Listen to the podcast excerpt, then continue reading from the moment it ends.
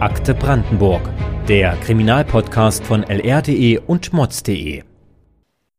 Hallo und herzlich willkommen zurück bei Akte Brandenburg. Mein Name ist Heike Reis. Ich arbeite für die Lausitzer Rundschau in Cottbus und das hier ist die erste Folge im Jahr 2024 und ich freue mich natürlich, dass ihr zuhört oder vielleicht auch schon wieder zuhört. Mir gegenüber im Studio sitzt mein geschätzter Kollege Bodo Baumert, seines Zeichens Gerichtsreporter bei uns im Haus. Ja, schönen guten Tag auch von meiner Seite. Äh, freue mich wieder dabei sein zu dürfen. Und äh, ja, wir haben heute mal ein bisschen was anderes dabei, wenn ich das mal schon verraten darf im Voraus. Ein bisschen was anderes dabei, so fangen wir ganz häufig mit unseren Folgen an. Das ist aber wirklich mal ein Fall, der eine Signalwirkung, und zwar nicht nur für Deutschland, sondern auch durchaus für die Gesetzgebung in Gesamteuropa haben kann. Bodo, erzähl uns doch mal ganz grob, worum geht's. Wir gucken uns jetzt hier nämlich gerade ein paar Fotos von diesem Fall an und ich kann ja mal beschreiben, was ich jetzt drauf sehe. Das sind so längliche gebogene Stoßzähne von Elefanten, würde ich jetzt mal mutmaßen, und zwar ganz schön viele quasi hintereinander aufgereiht. So kann man sich das ungefähr vorstellen das war wirklich schon so ein spektakulärer Moment in diesem äh, Verfahren, als da extra für die Beweissicherung ähm, alles herangekarrt wurde, was in diesem Fall eine Rolle spielt. Und das war nicht wenig, weil es ging um äh, den Schmuggel von Elfenbein vermutlich aus Afrika kommend, das nach Asien gebracht werden sollte. Und ähm, Insgesamt, in zwei Ladungen ist das sozusagen sichergestellt worden, ging es um 1,2 Tonnen Elfenbein. Das muss man sich vorstellen. Und da das Gericht äh, das näher in Augenschein nehmen wollte, wurde also extra ein LKW geschartert, in Berlin aus der Asservatenkammer das ganze Zeug eingeladen, nach Cottbus, alles wieder ausgeladen und in einem großen Gerichtssaal aufbereitet, sodass wir das aus, als Journalisten mal angucken konnten, äh, anfassen, fotografieren, filmen konnten. Haben wir auch gemacht, wer das sich mal näher angucken will. Äh, es gibt ein äh, Video davon, das wir in den Show Notes äh, zu dieser Sendung gerne auch dann euch zur Verfügung stellen. Und ja, also wie gesagt, es war ein langer Raum, ein langer Tisch in der Mitte dieses Gerichtssaals aufgebaut, wo da Stoßzahn an Stoßzahn, Elefanten, Elfenbein lag, drumherum Styroporkisten in äh, nicht zu zählender äh, Größenordnung, wo so ganz viele kleine Stücke, auch alles Elfenbein äh, drin lagen, zum Teil künstlerisch verarbeitet, zum Teil das Rohmaterial.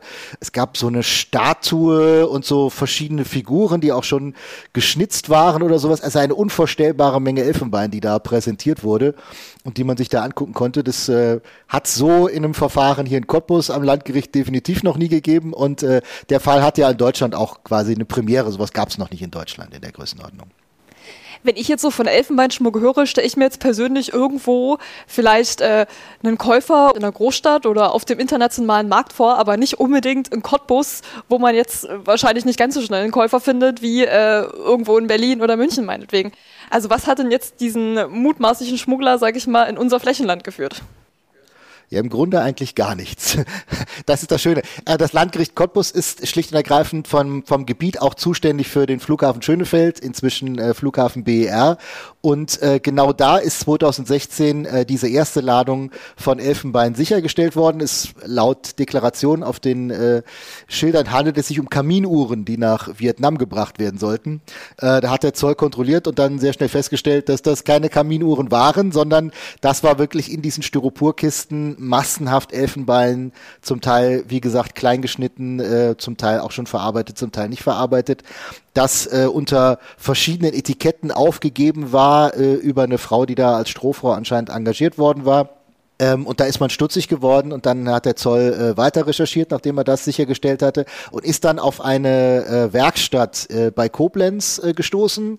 Dann gab es da eine Durchsuchung. Da wurde dann ein Mann aus, dem, aus Vietnam äh, festgenommen, äh, 50 Jahre alt äh, und noch ein äh, Jugendlicher, der da auch äh, gerade tätig war. Und es wurden noch mal weitere 570 Kilo und eben auch die großen äh, äh, Stoßzähne, äh, die man dann äh, präsentiert hat, da auch festgestellt und weil, wie gesagt, Cottbus zuständig ist für Schönefeld und da erstmals das Material gefunden wurde, durfte sich das Landgericht Cottbus äh, mit diesem Fall beschäftigen. Okay, dann zurück von Schönefeld nach Südbrandenburg. Der Angeklagte kommt hier vor Gericht. Woher hatte der Beschuldigte denn das Elfenbein nach seiner Aussage? Ja, da sind wir dann schon mittendrin in diesem Fall, ähm, der von gewissen Skurrilitäten äh, sozusagen äh, bunt gespickt ist. Man muss dazu sagen, es hat also 2016 das Material gefunden. Wir befinden uns dann äh, beim Prozess mittlerweile im Jahr 2020. Das dauerte immer, bis sowas wirklich vor Gericht landet.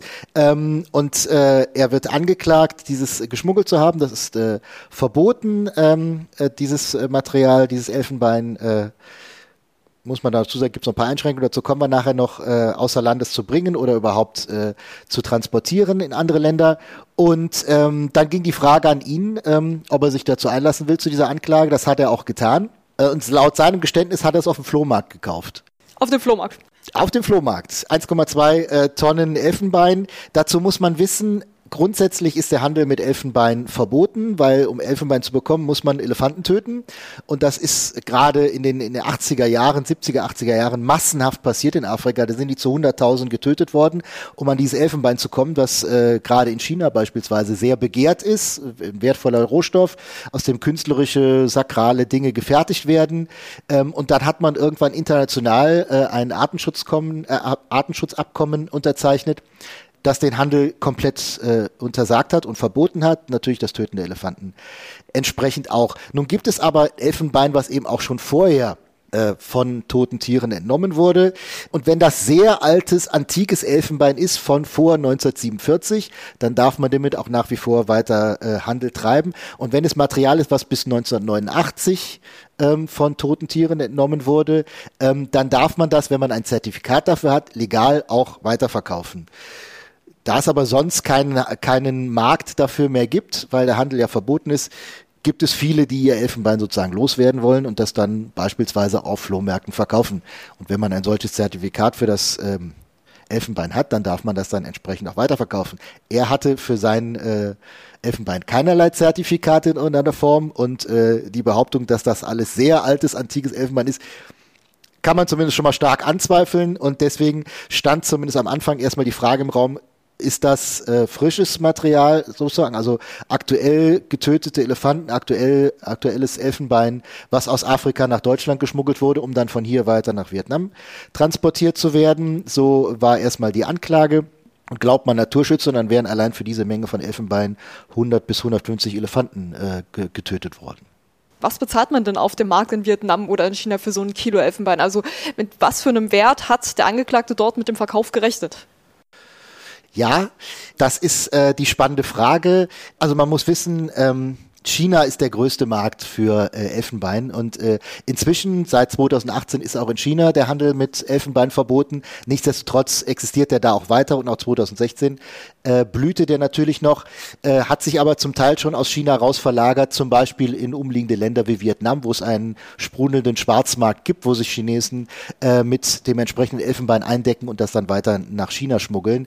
Es gibt da Schätzungen von Naturschutzorganisationen, wie viel kann man mit so einem äh, Kilo, mit Kilo Elfenbein äh, verdienen. 700 bis 1000 Euro war so das, was im Prozess genannt wurde. Kann man jetzt mal auf die Tonne dann hochrechnen, dann ist man bei einer Million gibt auch aktuellere Zahlen. Also inzwischen, äh, ich weiß, letztes Jahr oder nee, vor wenigen Wochen sogar war es, in Kenia sind äh, mal wieder größere Mengen angefunden worden. Da ging es um 2,5 Tonnen. Und da ging es darum, dass das einen Wert von 10 Millionen haben sollte. Dann wären wir mittlerweile bei Preisen, die sich da nochmal verdreifacht, vervierfacht haben. Was ja angesichts des Verbots in China durchaus möglich ist. Also jedenfalls kann man mal davon ausgehen, dass er sich zumindest so eine Million äh, erhofft hatte, die er damit verdienen konnte. Und das hat er auch zugegeben, dass er das nach Vietnam bringen wollte, um sich dort eben seinen Lebensabend damit finanzieren zu können, sozusagen. Hm, jetzt auch nochmal zum Hintergrund. Interpol hat Vietnam mal als den viertgrößten Schwarzmarkt weltweit für Elfenbeinhandel bezeichnet. Warum ist das Material denn dort in diesen Ländern so beliebt? Wofür wird das verwendet? Also hast du ja vorhin schon kurz angesprochen, das wurde auch künstlerisch bearbeitet. Das Gut, was dort aufgefunden wurde, wofür genau nutzen es die Menschen? Genau, Elfenbein ist ein Rohstoff, der äh, sehr begehrt ist. Daraus kann man Kunstwerke herstellen. Unser äh, Angeklagter hatte auch in seiner Werkstatt, die er da äh, bei Koblenz hatte, entsprechendes Werk, entsprechende Werkzeuge, entsprechende Maschinen da. Die hat er dann ganz nebenbei auch darauf verzichtet, die wiederzubekommen. Die sind also ihm genommen worden vom Gericht. So viel kann man vor, schon mal verraten. Und ähm, in China ist das nach wie vor ein sehr begehrtes Objekt, also dass man daraus Kunst herstellt, sei es sakrale Kunstwerke, ähm, auch so ähm, gibt ja auch so Kugeln, die dann aus Elfenbein sind, wo dann da rein immer weiter Schnitzereien drin sind, also künstlerisch höchst anspruchend, nur das Material ist eben äh, verwerflich, weil es schlicht und ergreifend von toten Tieren kommt, die extra dafür abgeschlachtet werden, dass man an dieses Material herankommt, äh, was ja das Schlimme in dem Fall ist. Und äh, halt auch ein sehr beliebtes Gastgeschenk ne, aus Elfenbein. Das ist was Wertvolles. Dadurch, dadurch drückt man die Wertschätzung aus. Und äh, wie gesagt, Vietnam ist der Markt, über den äh, vieles auch zum Teil direkt aus Afrika, also nicht nur über Europa, sondern zum Teil auch direkt aus Afrika äh, dahin geschifft wird, um es dann auf den größten Markt China zu bringen. Hm, verstehe. Laut der Naturschutzorganisation WWF leben derzeit etwa noch so rund um die 400.000 Elefanten auf dem afrikanischen Kontinent, auf dem asiatischen natürlich weitaus weniger, weil dort einfach die Bejagung in den vorigen Jahrhunderten sehr stark war. Aber bis heute werden auch in Afrika jährlich rund etwa 20.000 Elefanten illegal gewildert. Da stehen so vor allem Tansania und Gabun im Fokus der Täter. Da sind nämlich die Bestände in den vergangenen Jahren um bis zu 80 Prozent geschrumpft, wenn man jetzt mal 2020 als Kernjahr nimmt. In anderen Ländern erholen sich die Populationen wieder ein bisschen, aber trotzdem bleibt die Wilderei nach wie vor auf einem wahnsinnig hohen Stand und 140, 50 Elefanten mussten ihr Leben lassen für die Menge an Elfenbein, die jetzt hier vor dem Landgericht Cottbus verhandelt wurde. Laut Artenschutzliste ist ja aber Elefant nicht gleich Elefant. Inwiefern hat das denn im Prozess eigentlich eine Rolle gespielt?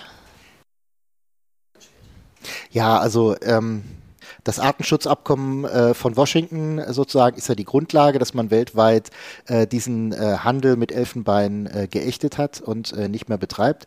Äh, die Europäische Union hat darauf aufsetzend ein eigenes Handelsverbot und entsprechende äh, Gesetze und Verfügungen erlassen. Es gibt eben eine europäische Artenschutzliste, auf der ähm, alle Tierarten, die gefährdet sind, äh, abgebildet sind, sodass sich daran eben auch die Gesetzgebung ähm, orientieren kann. Und diese werden entsprechend auch äh, jeweils aktualisiert, diese Artenschutzlisten. Nun war es so, dass äh, gerade nach 1990 Bestände in Afrika äh, extrem runtergegangen sind. Also da, es gab äh, bis dahin äh, in die 80er Jahre noch über eine Million Elefanten in Afrika. Das ist um mindestens die Hälfte zurückgegangen innerhalb äh, weniger Jahre. Wir sind jetzt bei den äh, schon angesprochenen etwa 400.000 Elefanten, die sich auf verschiedene Länder in Afrika ähm, verteilen. Und nach wie vor ist die Bejagung zwar deutlich zurückgegangen, aber die Wilderei geht weiter.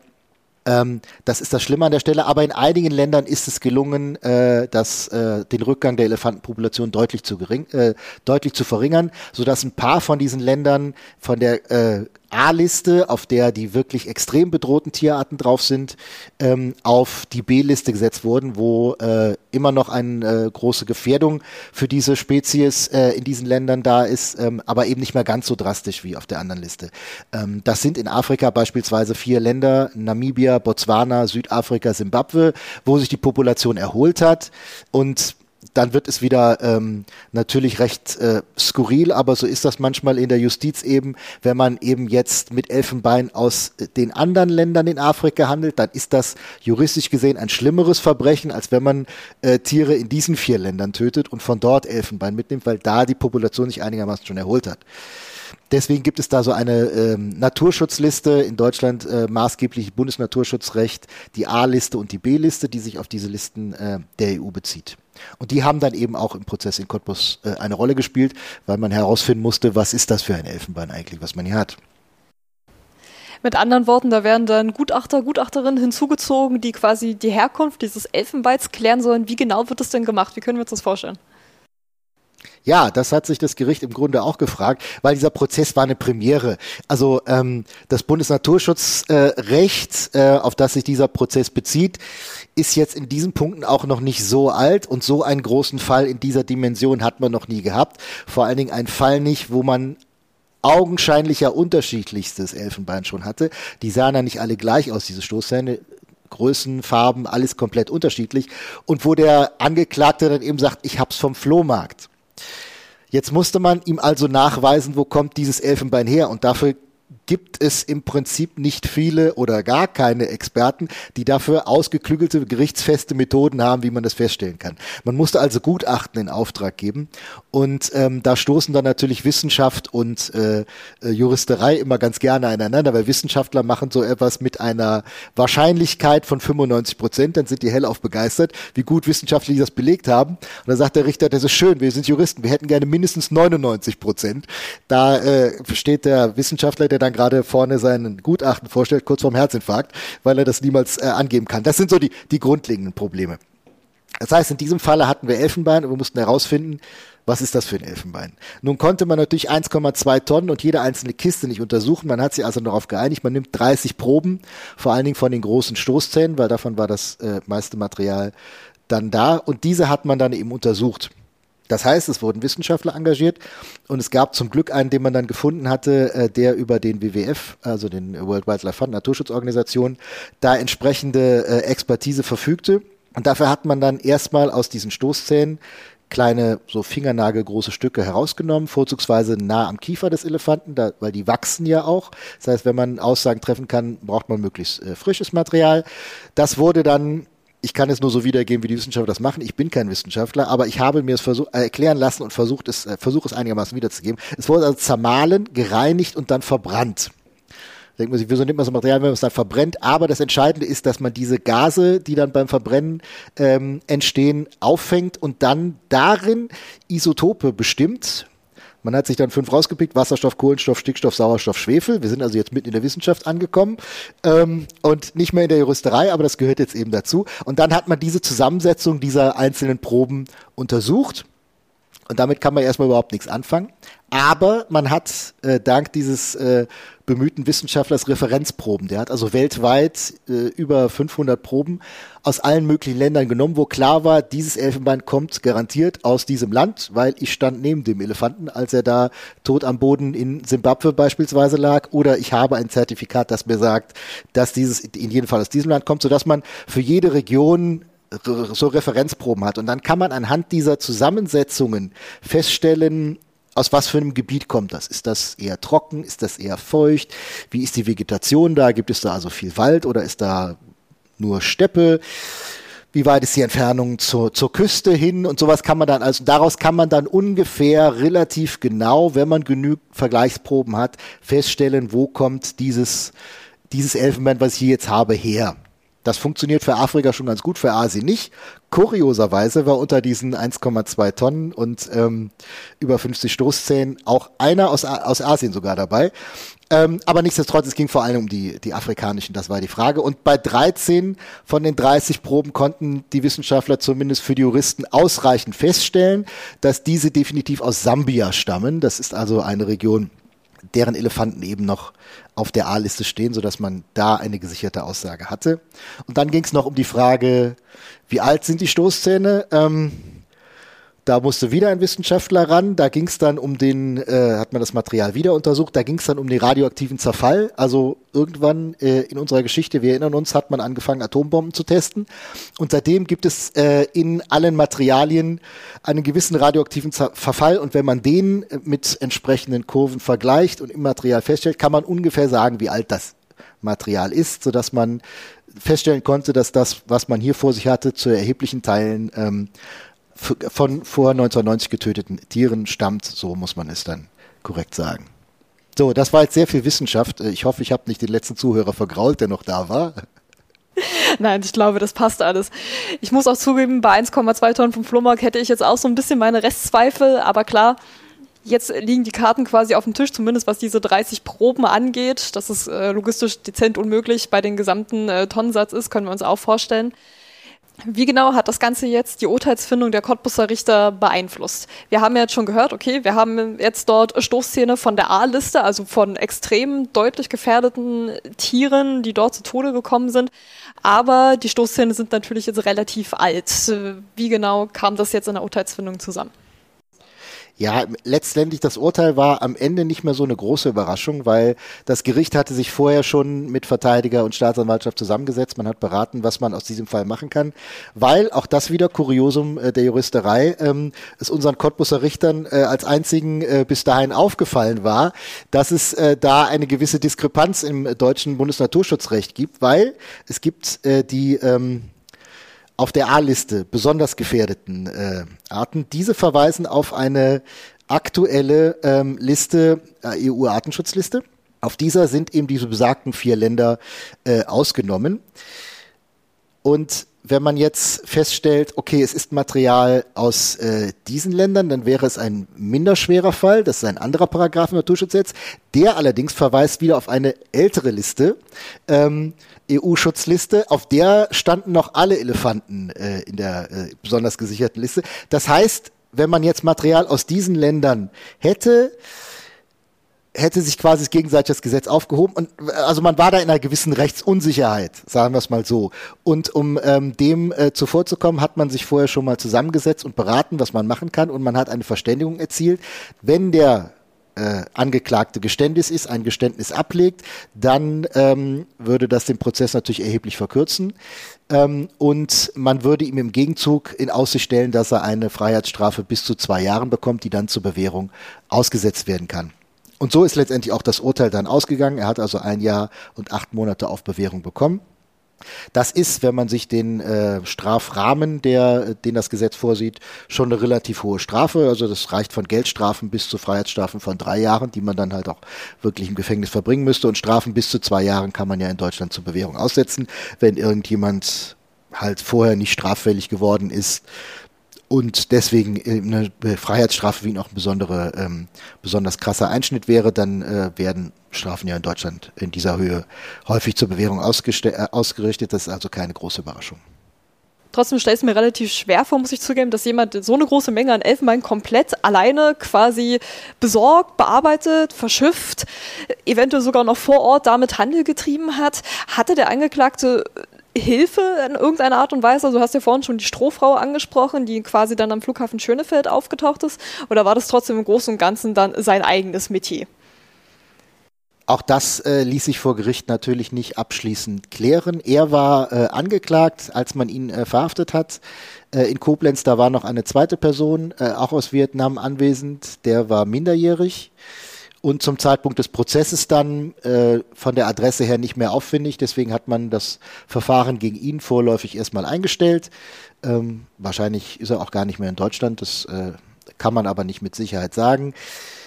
Ob da jetzt ein Netzwerk dahinter stand, das aus Vietnam das Ganze gesteuert hat beispielsweise, Dazu hat der Angeklagte nichts gesagt. Er hat gesagt, es war seine Initiative, er wollte seinen Lebensabend damit ähm, absichern wenn es alles wirklich so war, wie er sich sein, wie er das so äh, dargestellt hat, dann hat er natürlich auch ein schönes äh, Geschäftsmodell gefunden. Wenn er wirklich nur altes Elfenbein aufgekauft hat für, er sagt 6000 Euro insgesamt auf deutschen Flohmärkten und das dann in Vietnam für eine Million weiterverkaufen kann, wäre das schon mal natürlich ein illegales, aber nachvollziehbares Geschäft sozusagen. Ähm, aber natürlich gibt es in Vietnam auch äh, eine gewisse organisierte Kriminalität, die, äh, die den Bedarf nach diesem äh, Material äh, zu decken weiß wie weit die da involviert waren, entzieht sich unserer Kenntnis natürlich völlig. Das sind ja Hintergründe, vor denen Naturschutzorganisationen auch schon seit Jahrzehnten mittlerweile warnen. Was hat denn jetzt zum Beispiel der WWF oder jetzt auch äh, der BUND als quasi größte deutsche Naturschutzorganisation zu diesem Urteil gesagt? Wie haben die das eingeschätzt? Ja, also das äh, Interesse an dem Verfahren war groß, aufgrund der Dimension und aufgrund auch der Erstmaligkeit in Deutschland. Das heißt, haben eine ganze Reihe von Organisationen draufgeschaut. Die Reaktionen fielen unterschiedlich aus. Also ähm, der WWF beispielsweise ähm, hatte schon vorher auf dieses Verfahren äh, hingewiesen, relativ äh, große Öffentlichkeit dazu auch gemacht, sagte, das hätte eine Signalwirkung für Deutschland und angesichts des Urteils war auch nachher die Reaktion, dass man sagt, ja, dieses Signal wurde in dem Fall erreicht. Ist gut, dass dieses Urteil so gefallen ist, wie es gefallen ist. Das fiel bei anderen eben anders aus. Also wenn man jetzt beispielsweise den äh, NABU nimmt oder die Internationale Naturschutzstiftung, ähm, da gab es die Leiterin äh, Barbara Maas, die äh, sich zitieren ließ, dann das sei ein mildes Urteil und ein Armutszeugnis, eine vertane Chance, dass über die Grenzen hinaus Deutschlands eben kein deutliches Zeichen gegen Wildtierkriminalität gesetzt wurde. Aber wie gesagt, wenn man es dann nochmal in die Relation sieht dessen, was das Bundesnaturschutzrecht eben als Rahmen vorgibt, dann ist es ja schon ein relativ strenges Urteil und von daher ja, kann man jetzt geteilter Meinung sein. Natürlich, wenn man äh, Wilderer für, für lange Zeit äh, wegsperrt, ähm, dann hat das natürlich international eine gewisse Wirkung. Jetzt ist die Frage, ich sag mal, Deutschland ist jetzt auch nicht der größte, die größte Drehscheibe für Elfenbein äh, Richtung Asien. Äh, ob jetzt von Deutschland aus, äh, wenn hier ein Einzelner verurteilt wird, so eine große Signalwirkung ausgeht, kann man jetzt streiten. Für Deutschland war es eine Premiere, für Deutschland war es ein wichtiger Fall in jedem Falle. Und ähm, ja, von daher denke ich mal, das war schon ein Urteil, was aufgrund der Umstände in jedem Falle nachvollziehbar war. Kann ich mir gut vorstellen. Also ich glaube, Signalwirkung können wir schon mal unterschreiben. Vielleicht auch nochmal als kleine Ergänzung dazu. Die Europäische Union hat unter anderem auch aufgrund dieses Falls später dann, nämlich 2022, beschlossen, stärker gegen den Elfenbeinhandel vorzugehen. Man hat es ja vorhin schon gesagt, also quasi alles, was so an älteren Stücken, die vor 1947 und vor 1989 ähm, hergestellt und verarbeitet wurden, waren von diesem Elfenbeinhandel an sich, diesem Verbot dazu ausgenommen. Mittlerweile hat sich das ein bisschen ähm, verändert. Das Ganze strenger reglementiert heißt, dass auch ähm, Elfenbein, was jetzt aus der Zeit von vor 1989 stammt, selbst wenn eine behördliche Genehmigung vorliegt, ist der Handel damit verboten. Die einzigen Ausnahmen, die es wirklich noch gibt, bestehen für Musikinstrumente aus der Zeit von vor 1975 und für Antiquitäten von vor 1947 die, sage ich jetzt mal zum Beispiel eher im Kontext von Sammlung oder Museum vorgesehen sind, die dürfen weiter sozusagen verkauft werden zwischen diesen einzelnen Institutionen, wenn eine Genehmigung vorliegt. Aber ansonsten hat die EU ja quasi auch noch mal ein Stück weit nachgebessert und äh, versucht so da auch dem internationalen Handel noch mal einen Riegel vorzuschieben. Und man muss ja auch sagen, inzwischen, also auch die starken Handelsrouten, über die, über die wir wirklich reden, ist wirklich von Afrika direkt nach Asien unmittelbar. Und auch da ist ja viel passiert. Also gerade, es gibt ja einige afrikanische Länder wie Kenia, die auch radikal vorgehen und äh, selbst wenn sie Elfenbein in Größenordnung sicherstellen, das komplett verbrennen, um es dem Markt wirklich zu entziehen. Ähm, und äh, gerade nochmal nachgesehen, vor ungefähr einem Jahr in Vietnam gab es äh, jemand, der mit 450 Kilo, also auch dann mal eine größere Menge erwischt wurde, die direkt importiert wurde aus Afrika, wo man also nicht groß darüber reden musste, wo kam das her, sondern wo es relativ eindeutig war. Äh, und in Vietnam sind die Gesetze da inzwischen auch sehr deutlich strenger. Der ist zu 13 Jahren Gefängnis verurteilt worden. Also auch solche Urteile gibt es und ähm, ja, zu wünschen ist einfach, wer äh, meint, unbedingt Elfenbein besitzen zu müssen, der möge sich bitte zertifiziertes aus den entsprechenden Altbeständen äh, holen, für welches Geld auch immer. Ähm, das soll dann eben so sein, aber dass dafür nach wie vor heutzutage Tiere töten, äh, getötet werden und sterben müssen, das ist das wirklich nicht nachvollziehbar und tragisch und deswegen gut für jeden, der gegen solche Arten von organisierter Kriminalität vorgeht. Das ist auch ein ganz passendes Schlusswort an der Stelle. Bodo, vielen, vielen Dank für diesen war wieder wunderbaren Exkurs zu einem Gerichtsfall. Vielen Dank, dass du hier warst. Ja, danke. Es hat mir wie immer Spaß gemacht. Und äh, ja, man kann ja nur ergänzen, in Cottbus hat es seitdem definitiv keinen Fall mehr von Elfenbein äh, am Landgericht gegeben. Wir wollen mal hoffen, dass das so bleibt. Machen wir. Vielen Dank, dass ihr bis hierhin zugehört habt. Wir hoffen natürlich, ihr seid auch bei der nächsten Folge wieder mit dabei. In diesem Sinne, macht's gut und wir hören uns. Danke, tschüss. Akte Brandenburg ist eine gemeinsame Produktion von lr.de und mods.de.